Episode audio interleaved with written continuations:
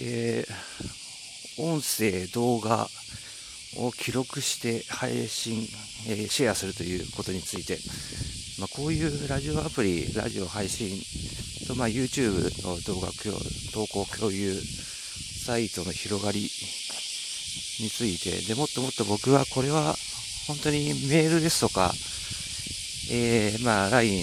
メッセージアプリとかですね、それと同じように、まあ、あるいはその SNS、インスタグラムや、えー、ツイッターなども動画や音声などをまあ貼り付けて、えー、シェアリング、えー、拡散するという機能もついてるわけなんですけど、この部分っていうのはいろんなアプリケーションの幅を超えて、あの、使われ方っていうのはもっともっと広がっていって、単にこの、えー、個人のアミューズメント、えー、まあ、エンターテイメンテナーが、こう、何か面白いことを発信して、え楽しむ。あるいは個人の一般の人たちが仲間内、あるいはその幅広く、えー、楽しいことやいろんなことをこう拡散して、えー、共有、共有、共感していくというところまあ、趣味、エンターテインメントというか、あの、まあ、要は仕事に関係ない遊びとして、えー、楽しみとしてだけじゃなくて、これビジネスシーンにも広がりだろうと。で、それは、例えばメールであったりとか、あの、まあ、いろんな業務連絡を今 LINE でするということも増えてきてるじゃないじゃないですか。で、仕事で電話を使わないっていうことはもうないですし、というかですね、今本当に番号を使った音声通話っていうのはほとんどあの、プライベートでは使わなくなりました。私について言えば。で、これは、なんか象徴的だなと思うんですけども、えー、まあ、要は、その、基本的には、えー、長電話、中年のおっさんが、あの、ベラベラと、えー、お友達と長電話っていうこともないですし、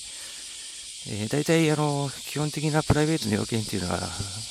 まあ、メッセージ済んでしまうんですよね。そういうこともあるんですけども、で、そこでまあ、まだ電話番号に電話して、なかなか話すのは仕事絡みの相手だけということで、もうプライベートでは、えー、音声版がいらないよということになるわけです。で、この、まあ、音声なり、え動画を記録してアーカイブしてシェアリングするっていうことは、基本的になんていうか、その営み自体は、まあ、単にコミュニケーションなわけであって、まあ、電話をすることであるとか、メールを送ることであるとか、とまあ、あの、LINE なんかで仕事に必要な、えー、まあ、写真であるとか、まあ、リアルタイムにちょっと連絡取りたい打ち合わせっていうか、確認事項なんかするのと同じなんですよね。で、で、実際この、まあ、今回チャンスがあって、えー、ビジネスシーンでもちょっと取っていこうという、これを利用していこうというふうに割と早い段階で、こう、個人に使い出してから、えー、そんなに時間が経ってないのに、えー、そういう流れになってきたら非常に面白いことが、興味深いなっていうところ、それは最初に僕が感じた手応えが間違ってなかったっていうこと、っていうことと、まだまだこの個人として、この、え、音声配信を使うっていう段階がまだ煮詰まってない中で、えー、オフィシャルとプライベート、えーまあ、業、仕事に関わることと、本当にお遊びであること、エンターテインメント、自分があの暇つぶしにやることと、同時進行してこう深めていくっていうのは、興味深くもあり、ちょっとあの、えー、大変だなという面もあります。やっぱりこう、時間っていうかネタを考える必要ないなと思ってですね、まあ、何が一番大変かというと、これはネタ以外にはないんですけども、あの、まあ、プライ遊びでやる分には本当に自由じゃないですか。もう何喋ってもいいし、あの、自由にやればいいんで、これはネタに詰まることはないなというふうに、まあ、思うわけなんですけど。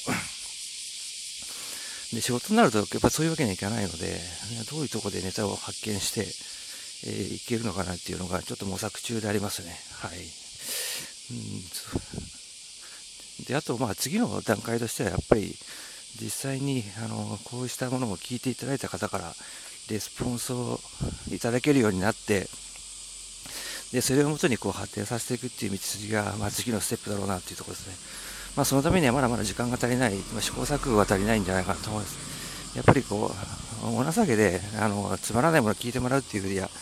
もうやる価値もありませんので、まあ、少しでも、少しでもというか、本当に、えー、こう聞いていただける方、見ていただける方、動画の場合、